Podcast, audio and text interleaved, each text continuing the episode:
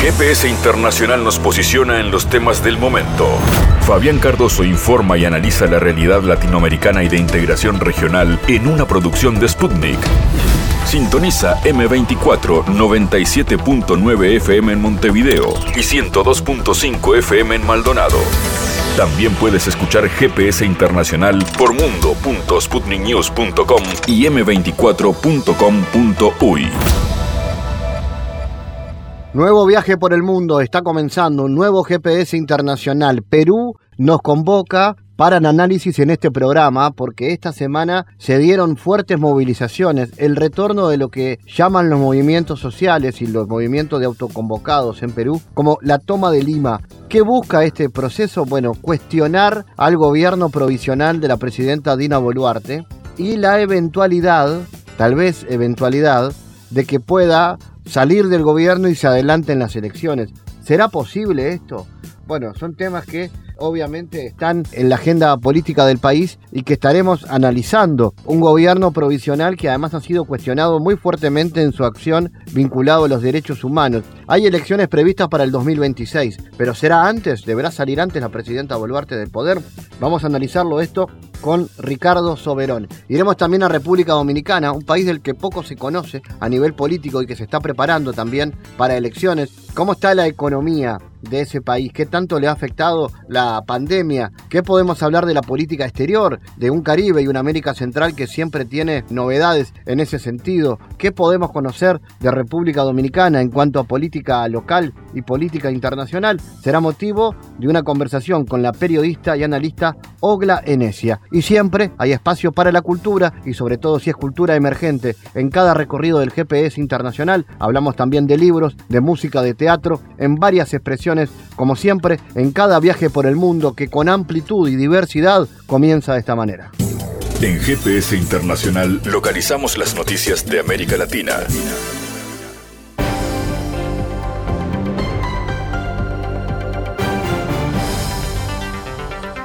Espacio ahora de noticias. Mientras el Banco Central pasó a registrar un saldo negativo de reservas tras la peor sequía del siglo, los candidatos opositores en Argentina lanzados a la carrera presidencial presentan planes de liberalización cambiaria y de evaluación de la moneda. El gobierno apuesta por contener el dólar ante una brecha con el paralelo que roza el 100%. Salir de el eh, tembladeral económico que atraviesa la Argentina, reflejado esto en la inflación récord de un 115,6% interanual, constituye un eje central de la campaña electoral de cara a los comicios presidenciales. Mientras el oficialismo hasta su destino a evitar una devaluación mayor, la coalición de Juntos por el Cambio se compromete a liberalizar la economía y sobre todo el acceso a dólares si llega al poder. El debate es de primera magnitud en un contexto en el que las reservas brutas de divisas en el Banco Central acumulan una caída del 40% en lo que va del 2023, centralmente a raíz de la devastadora sequía que produjo pérdidas importantes por unos 20 mil millones de dólares. Las reservas netas no atadas a compromisos crediticios ya son negativas por más de 5 mil millones de dólares. Mientras el ministro de Economía, Sergio Massa, negocia con el FMI para adelantar los reembolsos previstos para el resto del año, la administración eh, mantiene las restricciones al acceso de dólares a los que cuida como agua en el desierto. Lo primero que quiero es decirle gracias a cada uno de ustedes. Sé del esfuerzo que hicieron quienes dejaron su familia, quienes dejaron sus tareas, quienes viajaron kilómetros y kilómetros para estar hoy acá acompañando este Congreso quienes afuera también nos están acompañando a pesar del frío y decirles que ese compromiso, ese afecto, esta muestra de trabajo común, que es el que nos guió a lo largo de 10 años. Ya nacimos hace 10 años en una democracia de 40 años y tuvimos buenas y malas, pero mantuvimos siempre nuestra identidad, nuestra unidad, nuestras ideas, nuestra vocación por la gestión y por la cosa pública. Y eso es centralmente por el compromiso de todos y cada uno de ustedes. Y no quiero dejar de decirles inmensamente gracias por tanto cariño, por tanto apoyo, por el esfuerzo, por ser parte, por abrazar un sueño de país, de provincia, de municipios, que es en el que creemos todos. Decirles además, gracias porque en este momento especial para la Argentina, el sacar desde adentro de cada uno de ustedes la fuerza, el deseo de transformar el país, la esperanza, como motor para seguir acompañando al Frente Renovador, al trabajo de nuestro equipo, de alguna manera es un combustible que nos da mucha energía y nos permite no solamente enfrentar los problemas del presente, sino también soñar con el futuro que creemos que la Argentina tiene. Y además, agradecerles la comprensión. El último congreso que tuvimos así, cara a cara, mano a mano, fue hace cuatro años, porque el de hace dos años fue por Zoom, por la pandemia. Y hoy nos volvemos a encontrar en un momento especial como fue hace cuatro años. Voy a contarles algo que me pasó esta mañana, bien temprano. Vieron que dicen que cada uno transmite a los otros y mucho más en la casa de uno lo que de alguna manera siente. Seis menos diez de la mañana se me subió el perro a la cama. Y me tuve que despertar, bajar a tomar mates y empezar a escribir qué decir y empezaba a agarrar un papel, corregirlo, cambiarlo. A las ocho y media de la mañana me puse a chatear con muchos de ustedes que ya estaban viniendo para acá y decidí que les iba a decir lo que me saliera del corazón, porque creo que en definitiva este es un tiempo para hablar con el corazón en la mano y no con discursos escritos o pensados.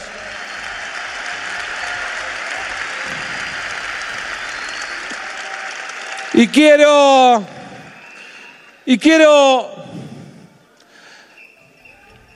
quiero hacer un balance, porque ese 2019 que nos llevó en aquel Congreso en Parque Norte a tomar la decisión de participar con generosidad, con humildad, del frente de todos que fue una decisión colectiva, pero que también hizo que dejáramos algunos amigos en el camino, fue la decisión correcta. Había una convocatoria grande para tratar de dar vuelta una página del país. Y esa convocatoria partió de la generosidad de la dirigente que en ese momento más votos tenía y se corría para abrir los brazos y generar un espacio en el que participáramos todos, dejando de lado las diferencias. Nosotros nacimos a la política cuestionando decisiones de esa propia dirigente.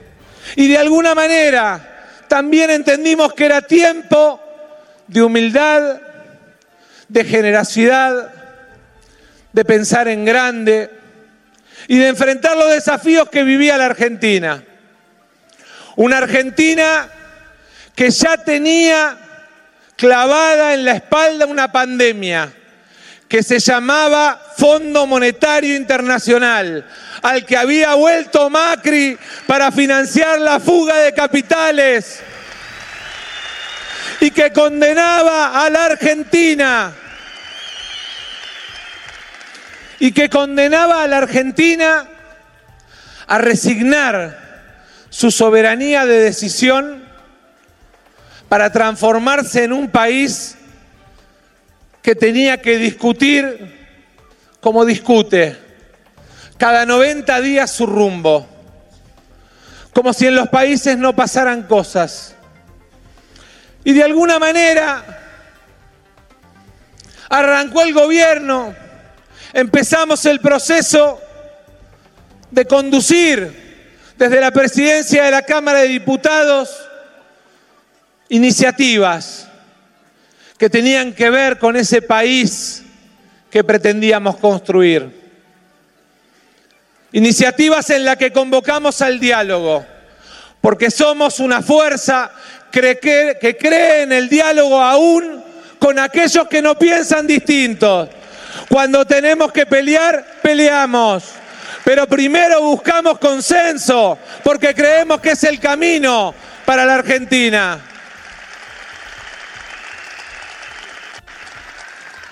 Y vino la segunda pandemia, la que nos impidió hacer el Congreso, que nos hizo perder miles de argentinos, que nos hizo encerrarnos, que nos demoró la posibilidad de volver a salir a los mercados. La Argentina, además de la deuda con el fondo, tiene una enorme deuda también tomada por ese gobierno con acreedores privados. Y de alguna manera, esa demora que nos llevó no solo a encerrarnos, a que caiga la economía, sino también a tener que financiarnos con lo nuestro. Hoy la tenemos que enfrentar como un problema adicional para nuestra patria y para nuestro pueblo. Después podemos discutir si se hizo bien o se hizo mal la negociación con el fondo, la negociación con los bonistas, financiarse. Es una discusión que tenemos que dar puertas adentro. Todos saben cuál es mi opinión. La di en el momento que la tenía que dar, donde la tenía que dar. Pero no soy de los que se queja y se queda llorando los problemas. Una vez que el problema existe, hay que enfrentarlo y tratar de resolverlo y para eso estamos en la política.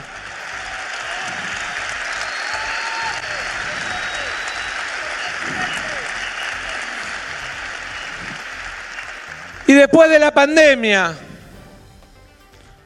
vino la guerra, una guerra lejana. Ucrania, Rusia, invasión de Rusia. Y ustedes dirán, ¿y nosotros qué tenemos que ver? Cambió los precios de la economía. Y le costó a la Argentina más de 5 mil millones de dólares. Le costó perder además la posibilidad de acceder a un crédito con uno de los países sancionados por 6 mil millones de dólares. Y eso también, de alguna manera, limitó a nuestro país. Y después recordarán, agosto, un ministro que se va, una ministra que llega, la idea de que se instalaba una crisis política y económica, que se instalaba la corrida, que el gobierno estaba de salida, hablaban de asamblea, Decían que venía el helicóptero y ahí estuvimos. Pusimos el cuerpo.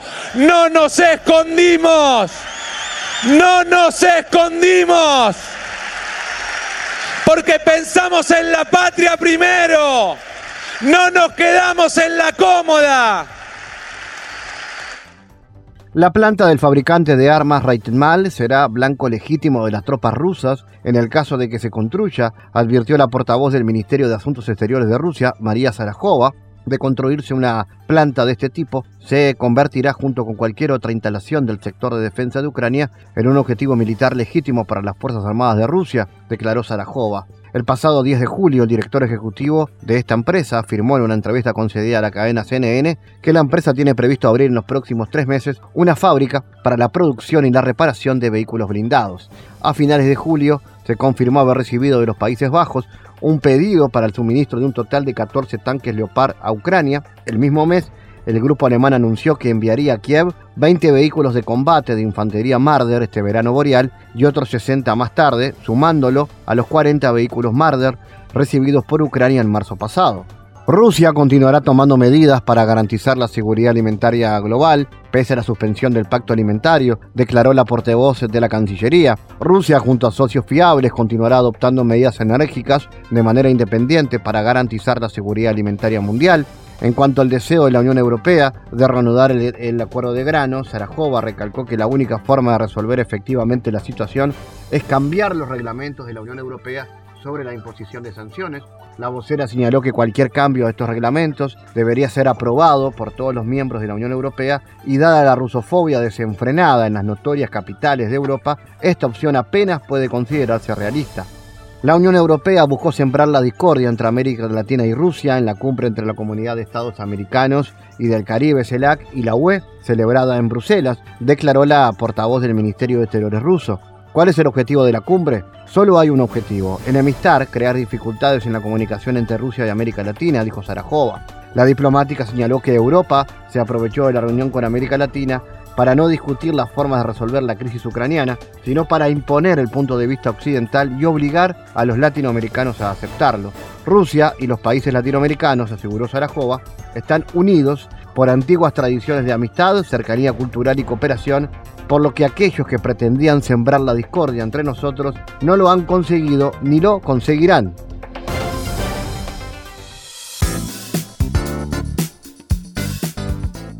En Perú la presidenta Dina Boluarte abogó porque la protesta que se, está, se llevó a cabo este 19 de julio y que tiene diferentes réplicas en estas horas sea pacífica y dentro del marco constitucional. Dijo Boluarte, espero y esperamos todos los peruanos que amamos la patria, que esta movilización sea dentro del marco constitucional, una marcha pacífica sin generar violencia, caos, crisis o querer protagonizar un anarquismo en el país, comentó la jefa de Estado en un mensaje televisado en cadena nacional. Asimismo, la mandataria exhortó a los organizadores de la protesta a dialogar con el Ejecutivo. Invitamos a los líderes y dirigentes que encabezan las marchas de protesta para el día de mañana a que dialoguemos. Vamos a analizar lo que está pasando en Perú. Estamos en contacto con el analista Ricardo Soberón. Ricardo, ¿cómo analizas la coyuntura política por lo que atraviesa Perú en estas horas? ¿Y cuáles son las causas de la inestabilidad eh, institucional permanente que vive el país? Buenos días eh, a todos los amigos. Eh, efectivamente, se realizó el día de ayer aproximadamente hasta en 21 ciudades del Perú. Han habido movilizaciones diversas, gran mayoría de las cuales se han concentrado en la ciudad de Lima. Felizmente, para todos los involucrados ha sido una marcha esencialmente pacífica, que no ha tenido víctimas que lamentar, salvo ocho detenidos por allí, dos heridos o tres heridos sí, pero eh, esencialmente ha sido eso. Ahora, ahora bien, si la actual presidenta de la República apela al sentido patriótico de los peruanos, eh, creo que ella debería ser la primera en dar el ejemplo. Y cuando ella asumió la presidencia de la República, fue muy clara en señalar que esto era una transición. Y muchos actores en el país han sostenido que el rol que a ella le competía como primera mujer en ocupar la magistratura más grande del país era ser un agente de transición, considerando que el Perú viene arrastrando una severa crisis política y de representatividad desde el año 2016 a la fecha, en la que llevamos siete presidentes de la República. Desde el momento en que ella asegura querer quedarse hasta el 2026, empiezan a ocurrir los problemas y sobre todo ahora ella, su primer ministro, sus ministros de defensa y del interior van a tener que asumir una responsabilidad política, jurídica y penal de cara a la historia por los 49 asesinatos que fueron resultado de el uso indiscriminado de armas de fuego por parte de las Fuerzas Armadas y la Policía Nacional. Ahora bien, es muy curioso, pero justamente el día de hoy aparece una noticia en el diario La República que señala un proceso muy dudoso de adquisición de armamento eh, de uso civil, eh, digamos, de la policía por parte de las Fuerzas Armadas, precisamente a una empresa norteamericana, Lexis Defense. Cuando nosotros desde la sociedad civil hemos hecho llegar también el día de ayer al Congreso de los Estados Unidos una petición que surge desde el Perú y es acompañada por distintos colectivos internacionales como The World Beyond War, pidiendo que Estados Unidos no suministre apoyo al gobierno de la presidenta Boluarte en términos de armamento para la interdicción. Eso como primer elemento que caracteriza las acciones del día de ayer, pero déjame decirte, Santiago, la crisis no solamente no está resuelta, sino que por el lado del gobierno del Perú mantenemos una administración débil, arrinconada, aislada internacionalmente, con escasísima legitimidad y absolutamente secuestrada por fuerzas políticas oscuras como las que representan, por un lado, el Fujimorismo y por otro lado, los grupos de derecha más conservadores y antiderechos que puedan haber en el Perú. Pero también hay que ser claros, la marcha del día de ayer ha sido dispersa, fragmentada, absolutamente desordenada, sin línea política clara y uno puede decir, bueno, pasó la marcha y continúan las cosas como siempre. En ese sentido, preguntarte, ¿qué camino ves a esto? ¿El objetivo es que salga la presidenta Dina Boluarte? ¿El objetivo es más, más a largo plazo? tiene que ver con un cambio eh, a nivel político en el país? Digamos, ¿qué, qué crees que vendrá como, como día después? Mira, yo quiero tomar las palabras de la historiadora peruano-irlandesa Carmen McBoy, quien señalaba que Dina Boluarte no leyó bien la historia. Y ella como historiadora, Carmen McBoy, señalaba que no es primera vez en la que el Perú hay este tipo de picos de transición que requieren una lectura fina de lo que la sociedad peruana necesita. En esta confrontación profunda entre Lima, el Estado que, que está sentado en Lima, y la sociedad rural peruana, Dina Boluarte debió entender que ella debía dirigir los destinos del país para un proceso electoral amplio, transparente, multipropósito, con participación de todas y todas, para poder también poner en consulta a la sociedad peruana si es que el modelo de Estado que está vigente en el Perú desde 1992 con la Constitución de 1993 sigue o no vigente. Ella optó por una pésima lectura y decidió quedarse, pero quedarse sobre la base del secuestro del que ha sido objeto por parte de un Congreso de la República que tiene 95% de desaprobación, y que sigue insistiendo en los errores y las tropelías que sigue cometiendo, viajes tras viajes, gastos, robo de sueldos de los asesores, no lectura de la agenda política del país. Pero también vayamos a ser críticos con cómo está representada la sociedad protestante del día de ayer. Lo primero, diversidad absoluta de agendas. Unos quieren nuevas elecciones, otros quieren la reposición de Pedro Castillo, otros quieren la salida de Dina Boluarte. Entonces, no hay una claridad conceptual ni del objetivo ni del proceso para lograr el objetivo. Creemos nosotros, y yo te lo digo como exfuncionario del gobierno de Pedro Castillo, el señor Pedro Castillo no tenía la, las capacidades para conducir los destinos del país. Soy absoluto testigo de ello. Pero eso no significa que lo que Pedro Castillo significó en su momento debía de ser tomado en consideración por el Congreso de la República, por la comunidad internacional, por los poderes fácticos del Estado peruano. Nada de eso sucedió.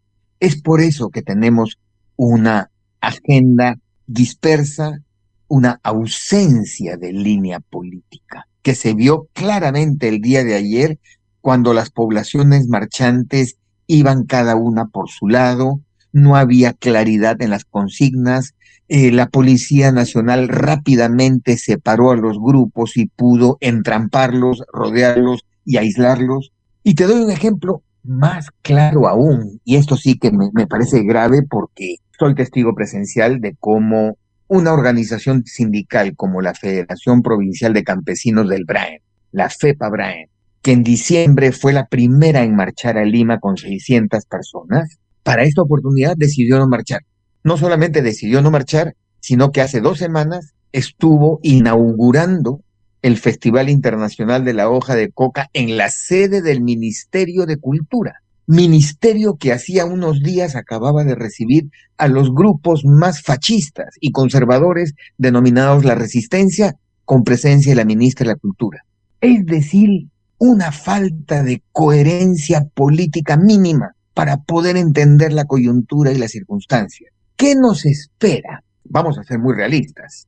Esto, lo que ha ocurrido el día de ayer, representa el mantenimiento de un statu quo fuerzas sociales absolutamente descontentas, sin conducción política, un gobierno soberbio, soberbio, tan soberbio que el primer ministro se atreve a mezclar las demandas nacionales con partidos de fútbol, tan soberbio que no hace caso a las demandas de la población y que está totalmente atornillado a Palacio de Gobierno. Entonces, yo creo que cualquier cambio de régimen en el Perú está condicionado no solamente a una marcha, sino que tienen que darse pasos claves para poder rehacer una línea política clara en donde hay que tender puentes entre la que se denomina una izquierda popular, social, del pueblo, con una izquierda denominada caviar, que está asentada en Lima, pero que tiene experiencia en la gestión pública. Mientras no se realice ese puente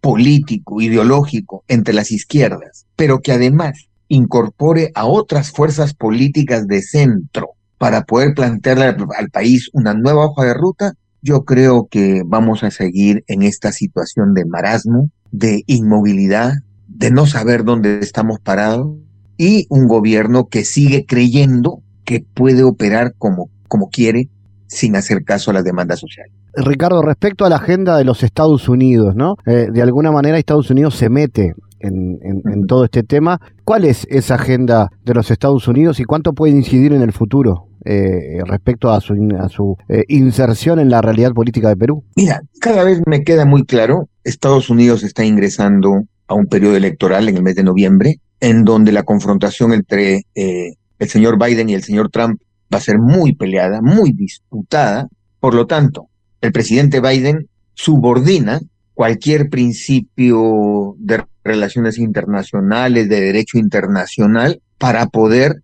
priorizar sus intereses electorales. Y en ese sentido, lo que para un partido como el Partido Demócrata ha representado históricamente la defensa de la democracia en el mundo, hoy en día se lee en el Perú como su intención de cooptar y captar al Estado peruano como un aliado estratégico para confrontar la presencia creciente de China popular en el hemisferio. De alguna manera podríamos decir que frente a la presencia de Gustavo Petro como presidente de los colombianos, una Colombia que tiene un acuerdo extra-OTAN con eh, Estados Unidos y la OTAN, hoy en día el Perú significa un bocato di cardinale significa un actor estratégico para el Comando Sur, para el Departamento de Defensa, y ello explica la facilidad con la cual el Congreso peruano, corrupto, desacreditado, etcétera, ha logrado apoyar eh, la operación Centinela Resuelto 2023, que implica la presencia de 1.100 militares en territorio peruano por tres meses.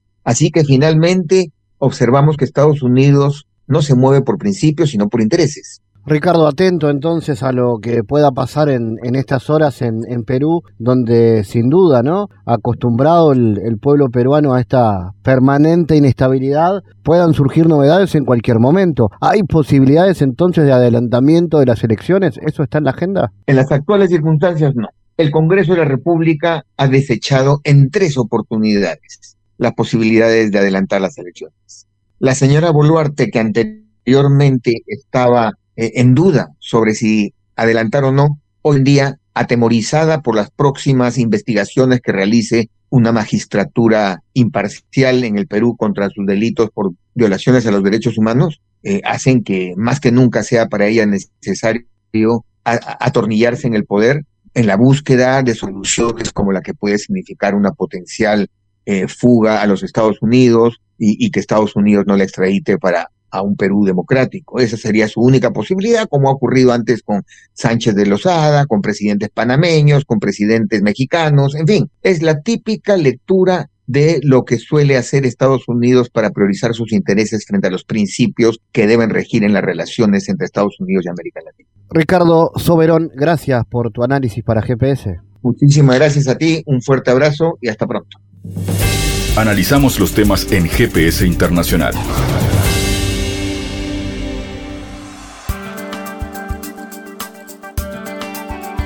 Bueno, la República Dominicana trabaja con miras a expandir su geografía de exportaciones, presentando tanto a los exportadores dominicanos como a los potenciales compradores de la comunidad de estados independientes propuestas sobre posibles negocios y oportunidades comerciales, entre otras razones como consecuencias de la situación en Ucrania y las complicaciones logísticas actuales en el comercio. Esto lo dijo en una entrevista concedida a nuestra agencia Sputnik el embajador eh, dominicano en Moscú. El diplomático optimista eh, subrayó que toda dificultad trae nuevas oportunidades por lo que su país prefiere enfocarse en las nuevas vías para hacer negocios en lugar de gastar su atención en los obstáculos. Vamos a hablar de la realidad política y la política exterior de República Dominicana con la analista Ogla Enesia. Ogla, ¿cómo analizas la política exterior del país y cuáles son los desafíos con respecto al vínculo, por ejemplo, con, con los Estados Unidos en cuanto a temas de agenda. Muy buenos días, muy buenos días. Bueno, buenas tardes ya para acá en Dominicana. Gracias por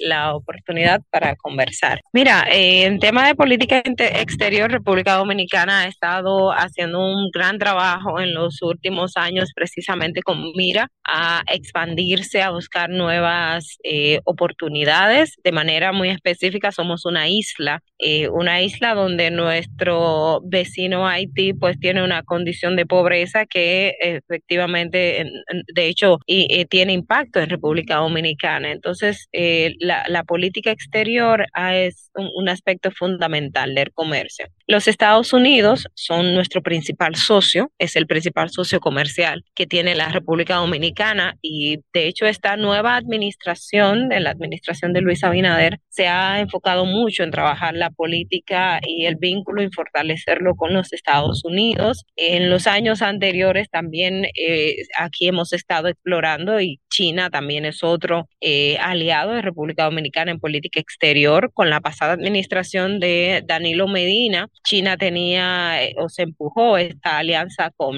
con China para el comercio y se ha mantenido en, también en esta administración. Entonces, República Dominicana en esos dos escenarios, en términos comerciales, de expansión, ha trabajado en ese sentido también una, una estrategia en términos de, comercio para eh, fortalecer y movilizar nuestra economía. Aquí se ha trabajado en lo que es convertir este país como un hub logístico en, en el Caribe en términos de, de comercio a través de la Dirección General de Aduanas, que, que nuestro país pueda servir como un puente para distribución, para comercialización, para eh, expandir mercados. Entonces también ha estado trabajando en ese contexto para mejorar eh, o tener mayor visibilidad a nivel eh, internacional. Definitivamente, eh, nuestro también el presidente de la República, de hecho, ahora mismo estaba en, en Bruselas, en, la cumbre, eh, hablando con los líderes en la Unión Europea, fortalecer los vínculos también con la Unión Europea, que ha reconocido que nuestro país es uno de los principales también socios que tiene en el Caribe en ese contexto. Entonces, es una política con mira a, de expansión. El el presidente Luis Abinader ha estado en otras islas como en Guyana, a también a tener contacto con otros líderes y la población precisamente con, con, mira de expandir o mejorar eh, las relaciones internacionales. En ese, en ese marco, Ogla, se observa un mayor acercamiento a las potencias emergentes en materia comercial. ¿Qué perspectivas hay al, al respecto? ¿Se diversifica la política exterior? Eh, sí, de hecho es algo que incluso el propio empresariado dominicano ha, pedido, que es explorar otros, otros lugares de expansión, otras economías emergentes precisamente y tomarlo como ejemplo para la República Dominicana que pueda servirle como de, base para poder también trabajar de cara al futuro de mejorar nuestra economía, que no solamente eh, vivamos un, eh, tengamos como el turismo como principal fuente de, de ingreso, porque ahora mismo el turismo es nuestra industria sin chimenea, como, como decimos popularmente aquí en el país. Entonces, eh, buscar otras áreas de expansión, establecer nuevos comercios, tener otros socios comerciales internacionales es parte también de, de lo que está haciendo la actual administración y, y, se ha movido tanto desde la presidencia de la República como con los diferentes gabinetes y, y entes que conforman el gobierno. ¿Cómo analizas la coyuntura política hoy en República Dominicana y cuáles han sido los principales desafíos que ha enfrentado el gobierno? Bueno, el gobierno,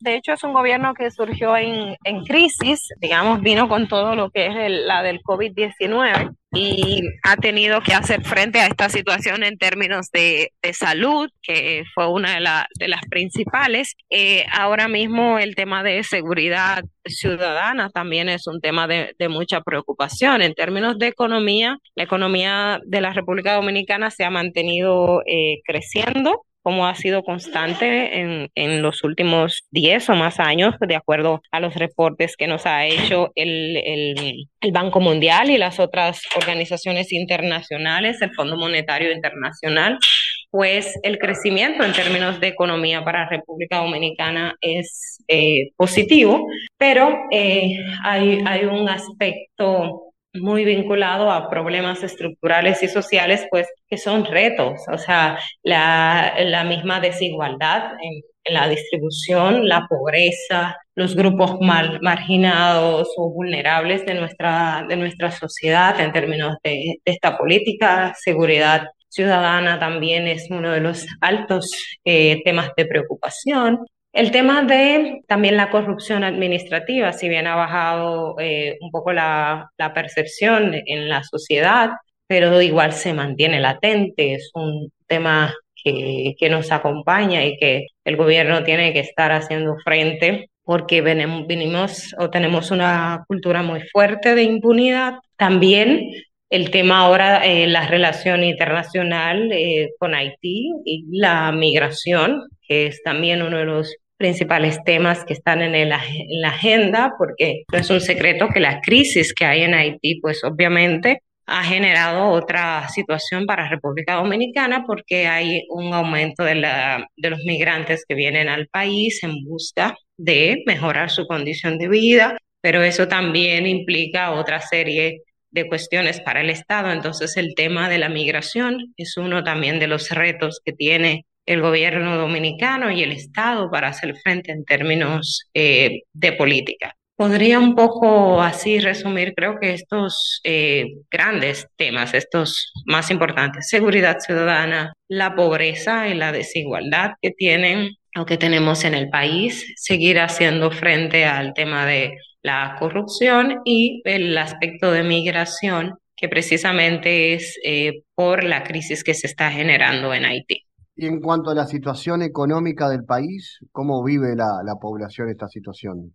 Mira, la inflación ha aumentado eh, en los últimos también eh, como efecto parte de, del COVID, pero se han estado tomando unas políticas que entiendo que no han o han impedido que haya como esa Um, ¿cómo, ¿Cómo le diría? Recuerdo que el presidente lo dijo en un foro en, en la cumbre de jefes de, de, Iberoamérica hace dos años, cuando eh, que los países tenían que prevenir que hubiese como una revuelta social precisamente porque por el aumento de los precios de los productos, de las asistencias. Entonces, eh, han aumentado los productos eh, la canasta básica familiar en República Dominicana ha aumentado eh, en, en, alto por ciento en, en, los, en estos últimos años también. Es un tema de preocupación. La gente eh, por la, el nivel de consumo eh, que está vinculada precisamente a las desigualdades sociales y económicas. O sea, está más encarecido el poder adquisitivo de las personas. Definitivamente es un tema que, que preocupa. La gente eh, a la hora de ir al supermercado a comprar los productos se encuentra que cada vez las cosas están más caras. Esto es indiscutible, aunque, aunque la política monetaria hay un nivel de estabilidad, podríamos decirlo así, de acuerdo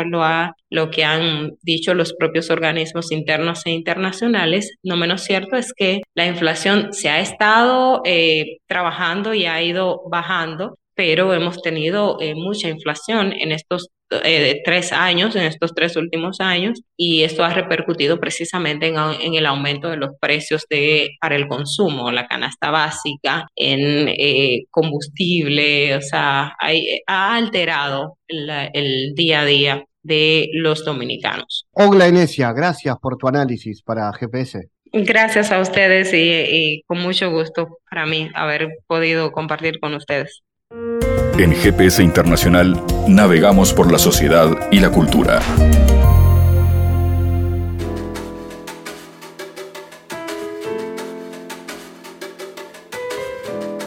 Bueno, Guadalupe y Esteban son una pareja que se encuentran detenidos en condiciones deshumanizadas al momento de dar luz a su hijo. Franco es un militar de alto rango y buen estatus que convive con su esposa y dos hijos y se enfrenta a diversas problemáticas en el núcleo familiar. Realidades e historias de vida que siendo tan diversas encuentran puntos de conexión. El viaje, después de mí, es una obra de género musical dramática que instala temáticas como la situación de los desaparecidos en dictadura, la violencia machista, el abuso, el maltrato intrafamiliar, la aparición de una enfermedad o síntoma regida por las emociones entre otros varios. Esto va a comenzar a verse los viernes de agosto en la sala principal del Teatro Estela y vamos a recibir a quienes son sus directores, eh, Javier Martínez Barci y Luciana Pasotti. Están ambos con nosotros en esta charla. Vamos a comenzar por vos, Luciana. Bueno, contanos cómo fue construir esta historia, que es, obviamente, eh, implica muchas emociones, muchas emociones ah, desde la narrativa cómo fue primero trasladarlas, me imagino que al papel o a la computadora, y luego directamente hacia la obra de teatro. Eh, bueno, primero saludar a, toda la audiencia. Eh, bueno, fue un, trabajo importante que llevó su proceso, su tiempo. Fue una obra creada desde, el, amor, pero eh, obviamente transitamos por lugares súper oscuros en la obra. Creo que muchos aspectos y mucha gente creo que se va a sentir identificada con alguno de los temas que, se toquen, ya sea porque alguna vez nos tocó transitar por ahí o porque alguna persona cercana, una amiga, un amigo, un familiar, le tocó vivir alguna situación similar. Y bueno, creo que, eso fue, fue la idea de la obra, eh, lograr que la gente empatice con, lo que está sucediendo, con lo que está viendo en el escenario y que de alguna forma se sienta reflejada en algunos eh, aspectos que, se tocan. Bien, eh, Javi, te toca también bueno, dirigir en este, en este aspecto a, a este cuadro, a este elenco, también actuar en esta obra y darle el marco a lo que ustedes plantean como un musical dramático. ¿Cómo es eso? Sí, este, bueno, buenas tardes, noches para todos también. Bueno, sí, en realidad eh, es eso, es una, es una, es una obra eh, musical dramática, así tal cual lo dice.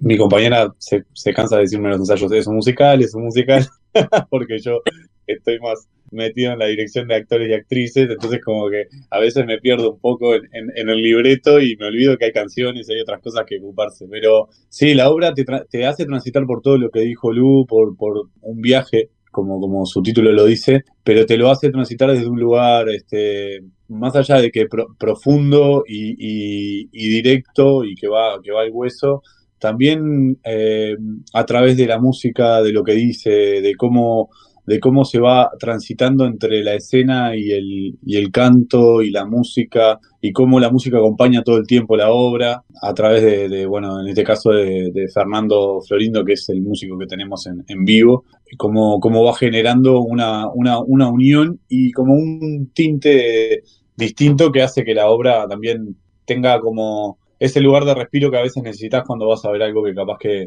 que te toca demasiado la fibra, ¿no? Claro, una construcción obviamente basado en lo, en lo emocional, que es lo que, lo que ustedes plantean. En ese caso, ¿cómo fue, eh, cómo se conformó el elenco? Aparecen por ahí algunos eh, nombres también que son conocidos dentro del, del teatro. Eh, y, en, y, en, lo que tiene que ver también con lo, con lo, técnico, ¿no? La musicalidad que trabaja Álvaro de Nino, los arreglos corales de Enrique Macei, eh, la apuesta coreográfica de Julio del Río, el vestuario de Fernando Olita. Eh, Luciana, ¿cómo fue conformar ese equipo y cómo se, cómo se comulgaron todos detrás de tu propuesta de dramaturgia? Bueno, en realidad, viste, nombraste un poco ahí a, la gente y me doy cuenta que es un equipazo. Estoy re feliz con el, con el equipo que, que se conformó a nivel del elenco y a nivel de, de los técnicos que, que se arrimaron y acompañaron en este proceso y en esta locura que se me ocurrió hace unos meses y le dimos para adelante todos. Fue bastante difícil, no te voy a mentir, en el sentido de, de que al ser una obra musical, no solamente necesitas actores sino que necesitas actores que canten y que, y que puedan bailar o que puedan tener escénicamente como una presencia. Eh, entonces eso achicaba bastante el rango de personas a, la, a las cuales podíamos este, concurrir.